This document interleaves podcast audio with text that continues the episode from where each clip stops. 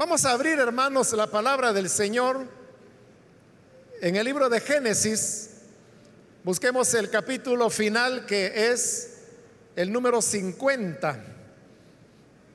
Y ahí vamos a leer la palabra del Señor.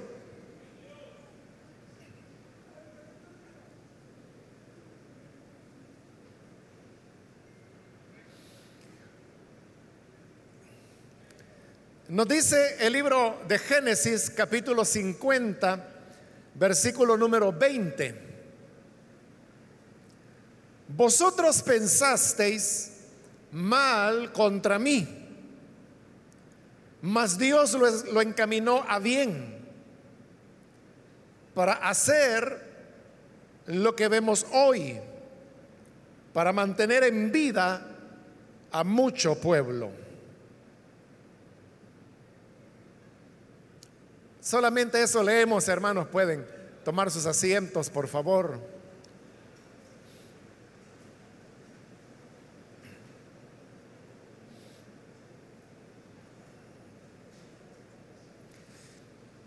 Las palabras que acabamos de leer fueron dichas por José a sus hermanos, los cuales habían venido hasta él para pedirle que les perdonara por todos los males que le habían causado a él cuando era joven, ya que lo habían odiado y lo habían vendido como esclavo.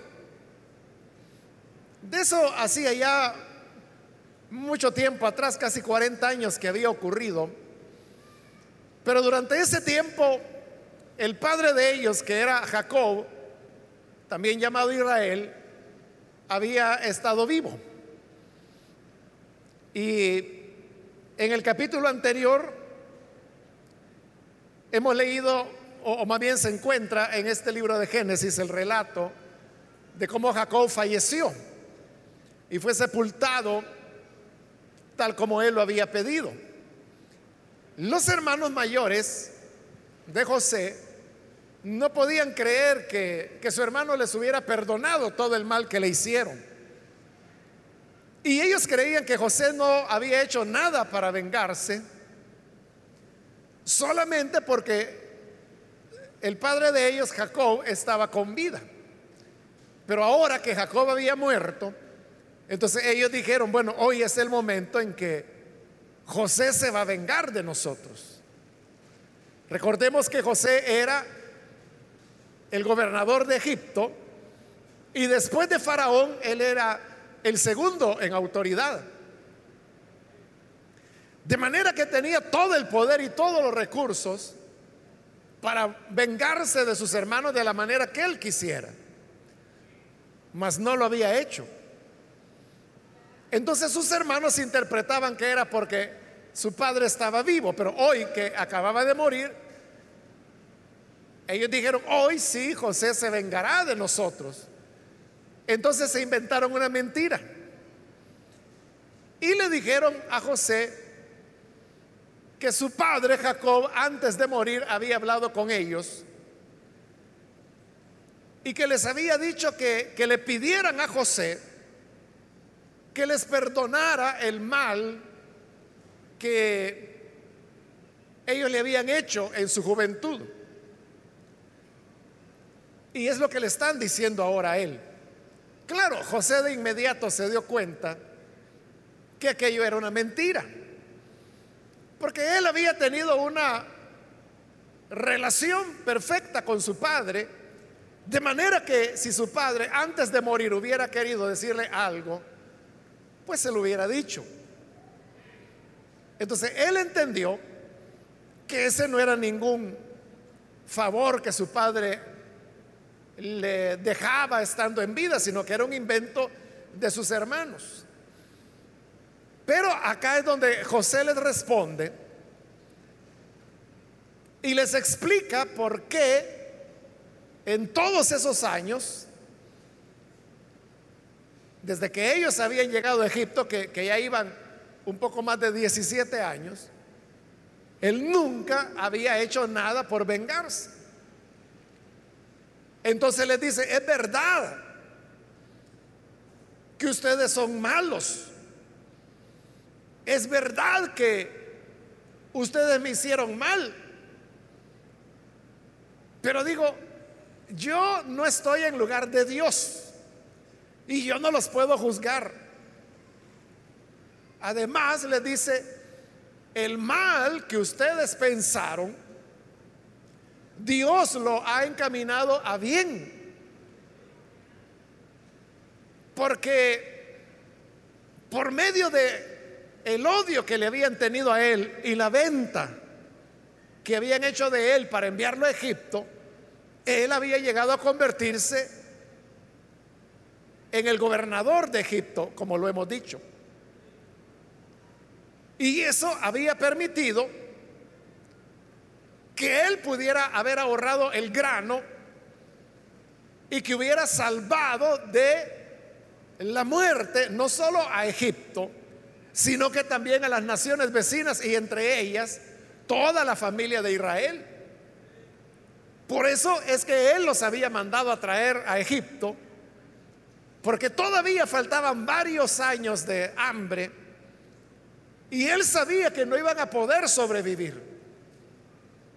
Por eso es que Él les dice en este versículo, es verdad que ustedes pensaron hacerme mal, pero Dios transformó ese mal en bien para lograr lo que hoy estamos viendo, salvar la vida de mucha gente.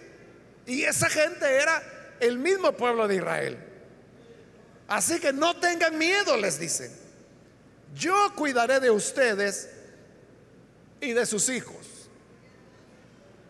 Y hasta que José les habló de esa manera, es que sus hermanos ya se sintieron más tranquilos y entendieron que realmente José nunca iba a tomar una actitud vengativa contra ellos porque José lograba ver el panorama completo.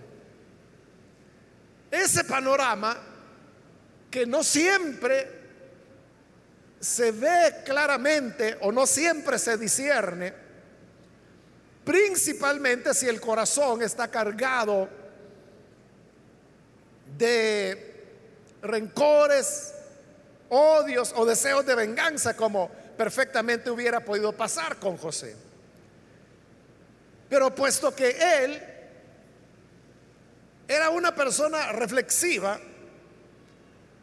él lograba ver el, panorama de lo que había ocurrido más o menos en los últimos 40 años, y él lograba discernir cómo en, en esas décadas todo aquello que era malo había terminado por encaminar las cosas hacia el bien. Y esa visión de José de poder tener el panorama completo de todas las cosas,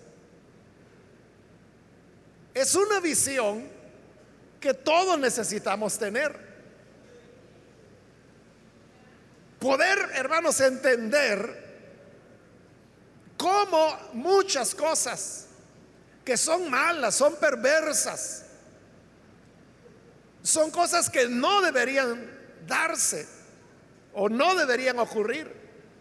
Y sin embargo ocurren. Pero Dios, que es el Señor de cielos y tierra, y que tiene un control sobre todas las cosas,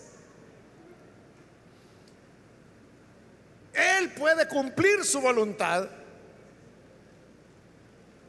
teniendo todo en contra. Y aún las maldades humanas, los pecados, no pueden detener o impedir el propósito de Dios. Porque la misma maldad y el mismo pecado, muchas veces Dios lo utiliza para alcanzar sus propios fines. Esto no significa que Dios esté contento con el pecado. Y tampoco significa que la voluntad de Dios sea que el ser humano cometa pecados. No es eso lo que estoy diciendo. Lo que estoy diciendo es que la maldad y los pecados que se cometen en el mundo no pueden impedir que sean alcanzados los designios de Dios. Y que aún con maldad de por medio, Dios puede utilizar la misma maldad para que sus propósitos lleguen a ser cumplidos o se hagan realidad. Nosotros, hermanos, somos los que tenemos una manera de ver las cosas bastante limitada. Somos como niños que decimos, bueno, o una cosa u otra. Y se lo voy a explicar más despacio. Hubo un momento, hermanos, en que no había maldad en el universo. Dios es santo, es puro, es recto y todo lo que Él hace es bueno. Él creó los cielos y la tierra y todo era bueno. Pero en algún momento el pecado entró. En el libro de Génesis tenemos narrado cómo el ser humano desobedece a Dios y cae en pecado. Y entonces la maldad entra a la humanidad y muy pronto esa maldad comienza a dar sus frutos. Comienza con cosas terribles como por ejemplo que Caín mata a su hermano menor, a Abel.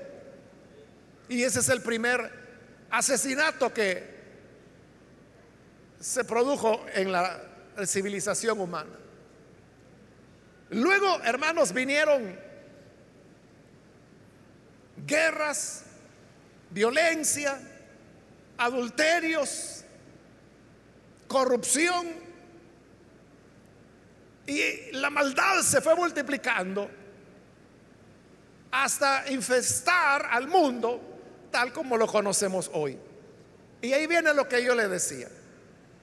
Nosotros que estamos acostumbrados a ver entre blanco y negro, o entre una cosa y otra, a veces nos preguntamos, bueno, si Dios sabía que el hombre iba a pecar comiendo del árbol del conocimiento del bien y del mal, o sea, ¿para qué lo dejó ahí? Porque no lo quitó. Y así Dios se hubiera ahorrado todo el trabajo de la maldad que ha venido sobre la humanidad. Otros van un poco más atrás en la historia y dice, bueno, si Dios sabe todo de antemano, entonces Él sabía que el querubín grande y protector, Lucero, habría de rebelarse y se convertiría en Satanás.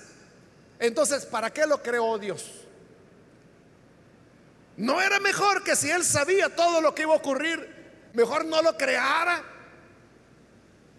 Y así jamás hubiera entrado el pecado en el universo. Como le digo, estas preguntas son bastante infantiles porque nosotros somos los que tenemos una visión muy reducida de la realidad. Y entonces decimos, bueno, mejor hubiera sido que no hubiera creado lucero, mejor hubiera sido que no hubiera árbol del conocimiento del bien y del mal. Pero no solamente es una manera infantil de ver las cosas, sino que también es una manera muy orgullosa. Porque cuando usted dice, ¿para qué creó Dios al querubín grande protector? Lo que quiere decir en otras palabras es que usted tiene una mejor idea que Dios. Eso es lo que quiere decir, ¿no? Usted tiene una mejor idea de Dios y que esa mejor idea era no crear al que se podía convertir en Satanás. O cuando usted dice, ¿para qué dejó el árbol del conocimiento del bien y del mal? Entonces, usted lo que está diciendo es que Dios tuvo una mala idea, que se equivocó, pero usted tiene una mejor. Y esa mejor idea es que nunca debió haberse puesto el árbol del conocimiento del bien y del mal. Entonces, es puro orgullo, es pura presunción y ese es el pecado de Satanás precisamente. El querer ser igual al Altísimo, pero lo mismo lo que usted está deseando cuando cree tener mejores ideas que las que Dios tiene. Y si usted me pregunta, ¿por qué Dios entonces creó al querubín grande? ¿Por qué dejó el árbol del conocimiento del bien y del mal? Yo no le puedo dar una respuesta. Y en verdad, ni siquiera se nos ha invitado a que busquemos esas respuestas. Solamente se nos invita como José a que podamos ver el transcurrir de la historia y de los tiempos y cómo hasta el pecado, hasta la maldad, Dios la puede encaminar para el bien,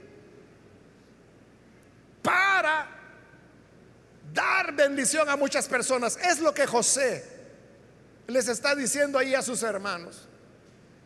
Ustedes pensaron mal contra mí, mas Dios lo encaminó al bien. Y el resultado de eso es que ahora se ha salvado mucha gente. Entre ellos, todo el pueblo de Israel, el pueblo de las promesas. Pero ¿cómo se llegó a esa salvación? El camino no fue fácil. Comenzó cuando José tenía, se cree que unos 17 años, y sus hermanos lo llegaron a odiar, porque José llevaba una vida pura, en tanto que sus hermanos llevaban una vida desordenada. Por eso es que en el libro de Génesis se nos inserta la historia de Judá, de su esposa, de su viudez, de su involucramiento con prostitutas, de su involucramiento con su nuera, a la cual embaraza también. ¿Y por qué se nos relata esa historia que aparentemente no tiene nada que ver con José. Se nos relata para diferenciar la vida de pureza que José llevaba con esa vida desordenada de sus hermanos mayores. Precisamente porque él llevaba esa vida de rectitud, es que lo odian y lo quieren matar. El plan original era matarlo. Pero el hermano mayor, el mayor de todos, Rubén, él dice, no, no lo matemos porque nos cae mal el soñador, porque así le decían de apodo, el soñador. Pero al fin y al cabo es nuestro hermano. Miren, mejor vendámoslo como esclavo. Entonces deciden venderlo como esclavo al odio que ya le tenían. Ahora le añaden el hecho de que lo venden como esclavo a unos mercaderes que iban camino a Egipto. La esclavitud, algunos la describían como peor que la muerte. Y es a su propio hermano a quien le están haciendo esto. Años después, ellos habrían de decir, nuestro hermano nos rogó, él nos suplicó y no lo quisimos escuchar. Es decir, que José suplicó, le rogó que no lo vendieran, pero ellos tenían su corazón tan duro que lo vendieron. Pero esa maldad, ese pecado y esa situación que uno fácilmente dice, hombre, estas son cosas que no deben darse entre hermanos. Bueno, ni entre hermanos ni entre nadie. pero menos entre hermanos. Pero se dieron. Pero ese fue el elemento que encaminaría a que mucha gente se pudiera salvar. Pero la historia de José no solamente fue eso.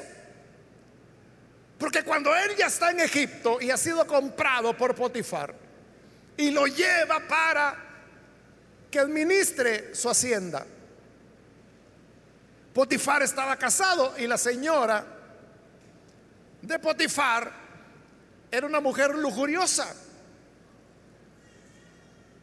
que aunque tenía a su esposo, cuando ve a José, bueno, José ya en ese momento máximo tenía sus 18 años.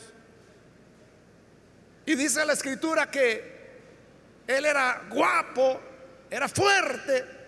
Entonces cuando esta señora lujuriosa lo ve joven, atractivo, inteligente, fuerte, comienza a codiciarlo sexualmente. Y eso era perversión. José mismo se lo dice. Señor, le dice, mire que su esposo me ha entregado la administración de todo, del ganado, de las cosechas, de los esclavos. Yo lo administro todo. Lo único que no me ha entregado es a usted. Y es porque usted es su esposa. Así que no, señora, yo jamás voy a pecar ni contra Dios ni contra su esposo cometiendo semejante maldad.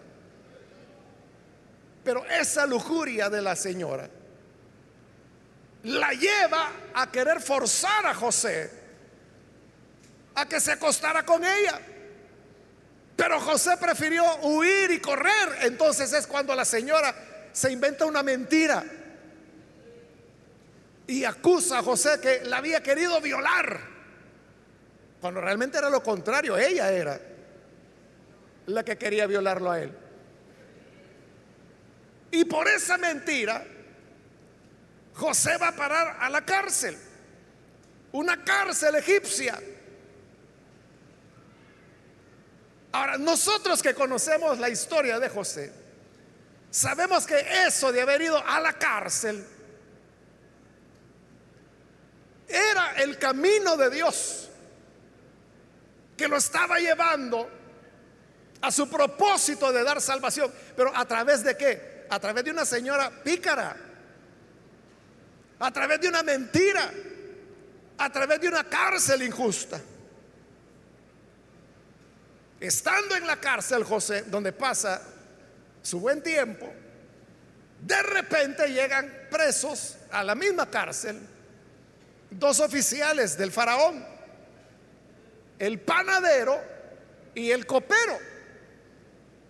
Y dice la Biblia que el faraón los había mandado a la cárcel porque estaba enojado con ellos porque habían cometido una falta en contra del faraón. La Biblia no dice cuál era esa falta, ni la del copero ni la del panadero. Pero toda falta es una falta, o sea, no es algo bueno. Por algo bueno no los iba a mandar a la cárcel el faraón. Era algo malo que habían hecho.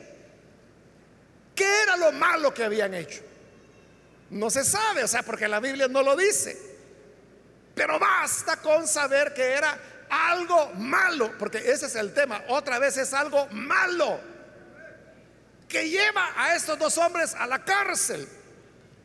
Pero esa maldad que los ha llevado a la cárcel es otro paso que Dios va a utilizar para cumplir sus propósitos. Porque algún tiempo después, tanto el copero como el panadero, la misma noche, tienen cada uno un sueño. José se los interpreta y le dice al panadero, mire, su sueño lo que significa es que dentro de tres días el faraón le va a cortar la cabeza. Así que váyase despidiendo de este mundo.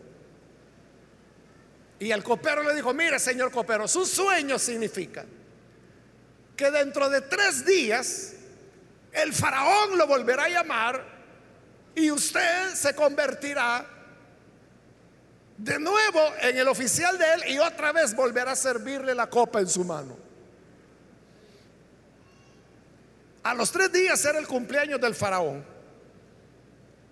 Y para celebrar, el faraón manda matar al panadero, tal como José lo había dicho. Y perdona al copero y lo hace volver al palacio. Entonces José aprovecha porque sabe que el copero estará de nuevo al lado del faraón. Y José sabe que el faraón es la máxima autoridad. Entonces le dice, mire señor copero, hágame un favor. Yo estoy preso aquí de manera injusta. Fue por una calumnia de una señora pícara que estoy acá. Pero dígale por favor al faraón, ya que usted va a volver a su lado, que le cuente que yo estoy aquí injustamente. Tal vez él me logra sacar de la cárcel. Y el copero, sí, ¿cómo no? ¿Cómo que no le voy a decir? Si tú me interpretaste el sueño y tal como lo interpretaste se cumplió. Yo se lo digo a Faraón. Y salió libre el copero, pero se olvidó de José. Pasaron los años y no se acordó de José. Eso no es bonito, ¿verdad? Que las personas a las cuales usted les ha hecho un favor, le pagan mal. O tal vez, quizá usted hermano hace bien y no está esperando nada a cambio. Usted dice, no, yo ayudo como puedo a la gente que puedo y yo no espero ni que me den las gracias. Así debe ser. Pero quizás, como usted sabe, como es la vida, ¿no? de repente puede ser que usted se ve en una situación de alguna necesidad y estas personas a las cuales usted ayudó cuando podía, usted dice, bueno, como yo ayudé a estas personas, pues a lo mejor hoy me echan una manita, así como yo les ayudé cuando ellos estaban necesitados. ¿Y qué? Lo olvidaron, ya ni lo conocen. Se olvidaron de usted. ¿Cómo se siente cuando eso ocurre? Eso es lo que le pasó a José. Él ayudó y consoló al copero y ahora el copero se olvida de él. Pero esa misma situación estaba haciendo, hermanos, que el plan de Dios para salvar a muchos siguiera adelante. Ahora, el resto de la historia usted lo sabe. Faraón tiene un sueño, nadie se lo puede interpretar. El copero ahí, ay, Faraón le dice, qué bárbaro yo. Hoy me acuerdo de mis pecados. Ajá, ¿qué pasa? Le dijo Faraón es que cuando tú te enojaste conmigo y me mandaste a la cárcel, ahí había un joven. Y el panadero y el copero tuvimos un sueño cada uno la misma noche y él nos lo interpretó. Y así como nos los interpretó, así fue. Y yo creo que si usted manda a traer a este joven, él podrá interpretar su sueño. Y así es, lo mandan a traer. José se lo interpreta y no solo le interpreta el sueño, también le dice, mire, ante esta situación que viene, porque eran siete años de abundancia y luego siete años de sequía y escasez, lo que tiene que hacer es organizar el país y comenzar a recoger un porcentaje de las cosechas y comenzar a construir ciudades donde almacenar el grano.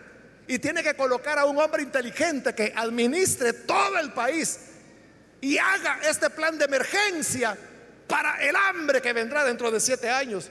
Y cuando Faraón lo oye, dice, hombre, pero ¿a dónde voy a hallar a alguien más sabio que tú? En el momento lo nombra gobernador, le da toda autoridad. Y le dice, ahora tú tienes todo poder en Egipto.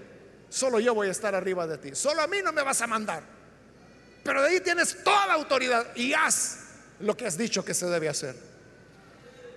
Así es como José se convierte en gobernador. Y así es como ahorra el grano y así es como salva Egipto. Y así es como salva muchas naciones. Y así es como salva a la familia de su padre, la nación de Israel. Ahora José ha llegado a convertirse en gobernador, tiene riquezas, tiene poder. La Biblia dice que en Egipto lo apreciaban muchísimo. ¿Cómo no lo iban a apreciar si era quien había salvado a todos?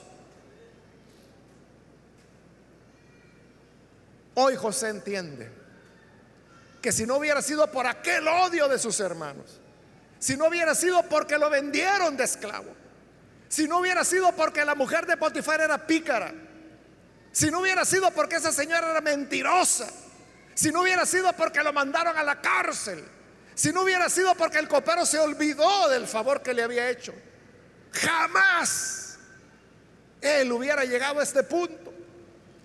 Es decir, que sobre pecados, sobre maldades, sobre faltas, sobre cosas malas, cada maldad era como una grada más en la escalera que llevaba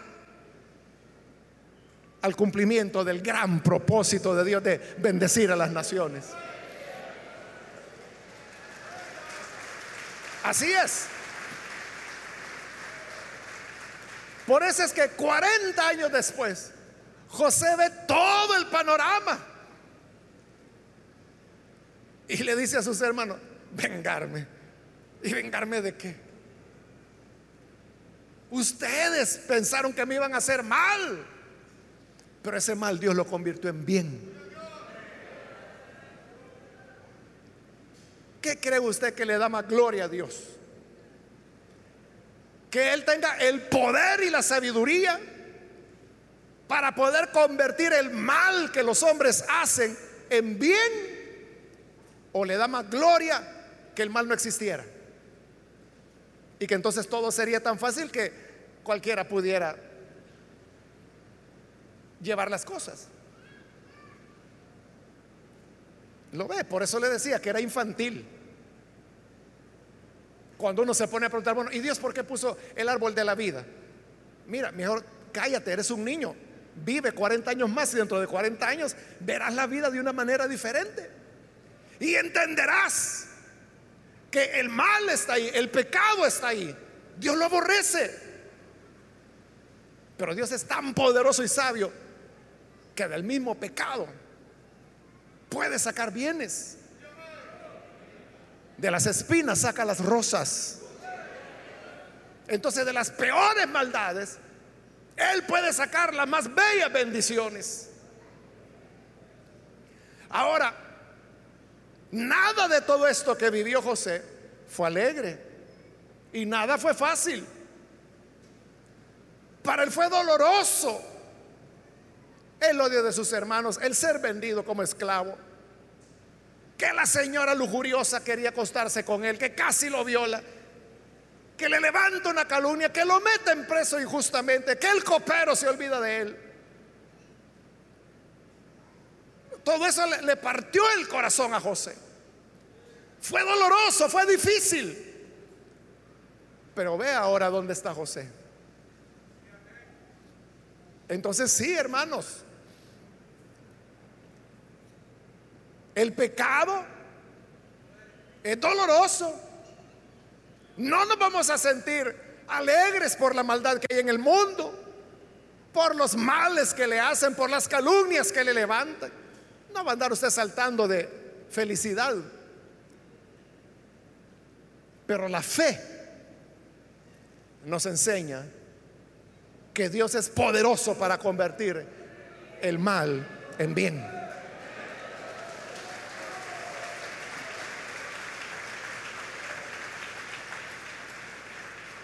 Siempre debemos tener presente que ese dolor, ese mal, ese sufrimiento, esa actitud desagradecida de muchas personas hacia usted,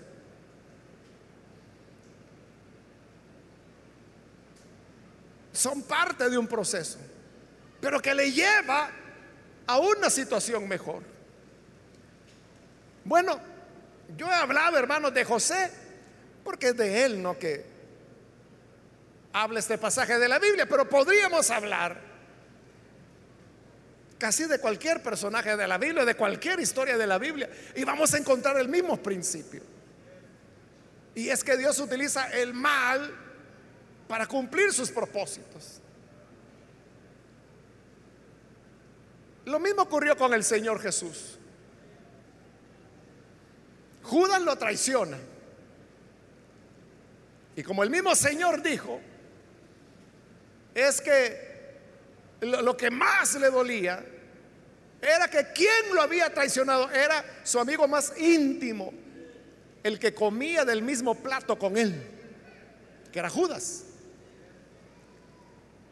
Pero esa traición de Judas sabemos que lo que estaba haciendo era conducir al Señor a convertirse en el redentor y así como José dio vida a muchos pueblos, Cristo Jesús ahora es el Salvador que da vida a todos aquellos que creen en Él.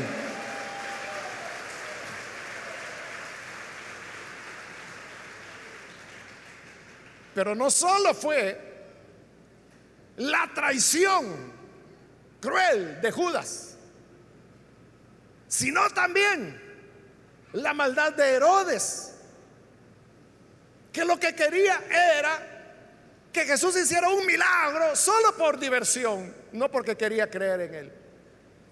Y decidió condenarlo. Maldad que también fue de Caifás y Anás, los sumos sacerdotes, que se inventan mentiras para acusarlo de blasfemia y condenarlo a muerte. Eso también fue injusto. Era, hermanos, un juicio de puras formas, porque ya él estaba condenado. Ya el propósito era matarlo. O sea, no solo lo habían culpado, no solo habían establecido la pena, que era la muerte, sino que querían ejecutarla. Entonces, el juicio es solo un trámite para lograr lo que querían. Eso era injusto. Y luego tenemos, hermanos, la traición de Pilato. Bueno, no traición, sino que más bien cobardía. Porque él estaba convencido que Jesús era inocente y que era por envidia de los sumos sacerdotes que estaba ahí. él dijo, dos veces le dijo a la multitud, claramente, yo no encuentro en él ningún delito. Así que lo voy a soltar. Y comenzaron a amenazarlo la multitud. No, no lo sueltes. Porque si lo sueltas no eres amigo del César. Bueno, dijo Pilato, lo voy a azotar. Y lo azotaron, que lo dejaron mal. Y luego lo presentó ya castigado, azotado, torturado. Y le dice, bueno, aquí está el hombre. No encuentro ningún delito, queda libre. Ya lo castigué. Y la gente dice, no, no queremos que lo castigues, queremos que lo mates. Y lo amenazan, que si no lo hace, le van a poner la queja al emperador. Entonces Pilato le interesa más su posición que la verdad y que la justicia. Entonces se lava las manos y dice, allá ustedes, ahí vean cómo salen. Este, por mantener su posición, condena a un inocente, lo cual era injusto. Pero todas estas traiciones, pecados, hipocresías, juicios mal hechos, cobardes, curiosos, es una nube de maldad y de perversión que lleva al Señor a ser crucificado y muerto injustamente. Pero todas esas maldades, otra vez, cada maldad era un eslabón de esa cadena que va encaminando al ser humano, en ese caso, al cumplimiento del plan redentor de Dios. Como el Señor Jesús lo dijo, si yo fuere levantado, y se refería a ser levantado en la cruz, a todos atraeré a mí mismo. Él dijo, destruyan este cuerpo, este templo, refiriéndose a su cuerpo. Y en tres días yo lo vuelvo a levantar. Con lo cual anunciaba su resurrección. Esas bendiciones no hubieran sido posibles si no es por la maldad de Judas, de Anás, de Caifás, de Herodes, de Pilato, del pueblo que pidió a Barrabás en lugar de Jesús. El mal de todos estos personajes, Dios lo convirtió en bien, lo convirtió en el regalo de la salvación por gracia para cada uno de nosotros.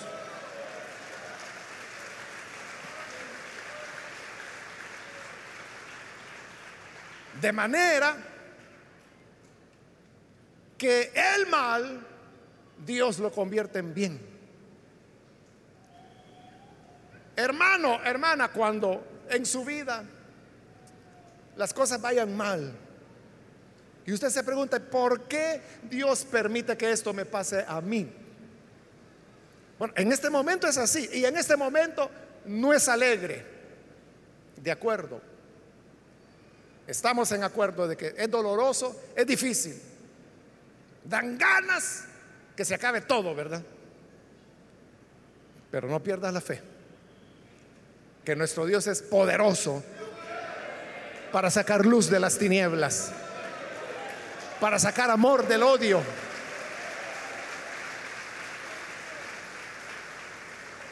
Que el Señor nos ayude, hermanos, para que en medio de todo el pecado y la maldad que nos rodea y las injusticias que nos hacen.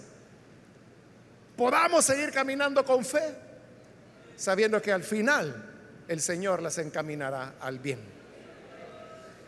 Vamos a cerrar nuestros ojos y vamos a inclinar nuestro rostro. Yo quiero ahora invitar a aquellas personas que han escuchado la palabra de Dios, y que en su vida han tenido que afrontar muchos males como José. Pero hoy la palabra de Dios nos enseña que Dios el mal lo encamina bien. Pero nunca vamos a entender eso si no solamente cuando vemos las cosas desde la perspectiva de Dios. Yo quiero invitar si hay con nosotros algún amigo o amiga que quiere estar desde esa perspectiva de Dios para contemplar lo que ocurre a su alrededor. Yo le invito para que el día de hoy reciba a Jesús como su Salvador. Y ahí donde se encuentra, póngase en pie en señal que desea recibir a Jesús como su Salvador. Y vamos a orar por usted todos esos problemas, todos esos tratos injustos que has recibido. Es la manera en que ahora Dios te lleva a algo mejor. Y lo primero que Él quiere darte es la salvación que hay en su Hijo Jesús. ¿Quieres recibirla? Ponte en pie. Y si crees en el Hijo de Dios, podrás entender como todo el mal, Dios lo encamina al bien. ¿Quieres ver que eso ocurre en tu vida? Como ocurrió en la vida de José, en la vida de Jesús y en la vida de tantos otros que fueron tratados injustamente. Ponte en pie entonces. Y ven, vamos a orar. Hay alguien que necesita venir. Hoy es su día. No lo deje pasar. No tenemos que ser simples al juzgar las cosas de la vida y del universo. Porque no son tan simples. La sabiduría de Dios es tan grande que de los peores males Él obtiene mayores bendiciones. ¿Quieres entenderlas? Ponte en pie y recibe a Jesús como Salvador. Oraremos por ti cualquier amigo, amiga que necesita venir al buen Salvador, póngase en pie. Le invito para que aproveche esta oportunidad.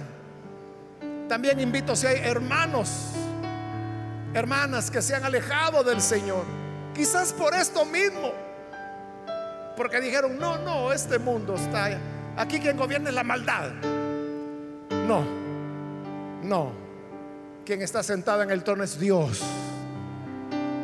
Y Él es el que encamina aún lo perverso, aún lo malo, hacia el bien.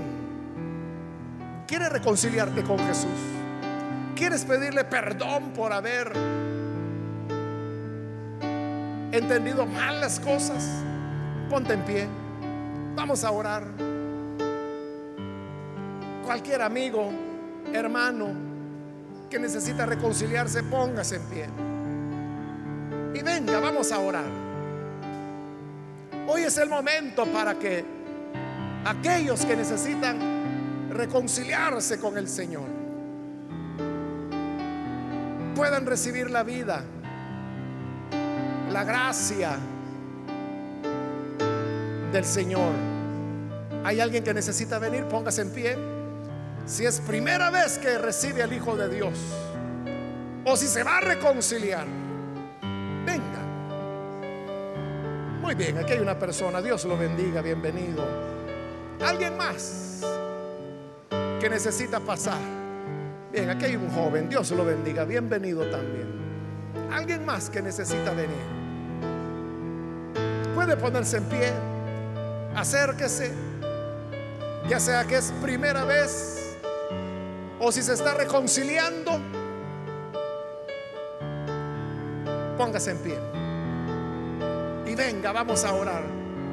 Solo le pido que lo haga rápidamente, pues yo estoy ya terminando esta invitación. Aproveche estos segundos que quedan. Póngase en pie y venga a entregarse por primera vez o a reconciliarse. Y a usted que nos ve por televisión también le invito para que se una con las personas que están aquí al frente y reciba a Jesús como Salvador. Ore con nosotros. Señor, gracias te damos por las personas que están aquí al frente, como también aquellos que a través de internet, de televisión, de radio, hoy están escuchando esta oración y uniéndose a ella. Padre, ellos vienen ahora reconociendo que en ti hay toda sabiduría, todo poder y que puedes, Señor, dar libertad a aquellos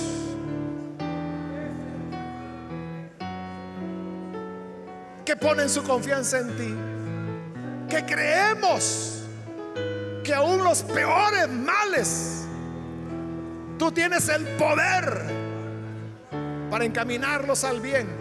Y lo vemos en la historia de la Biblia y lo vemos en nuestras propias vidas.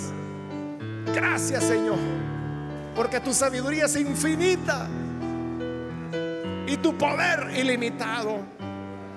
Y todo el mal lo encaminas al cumplimiento de tus propósitos santos y buenos.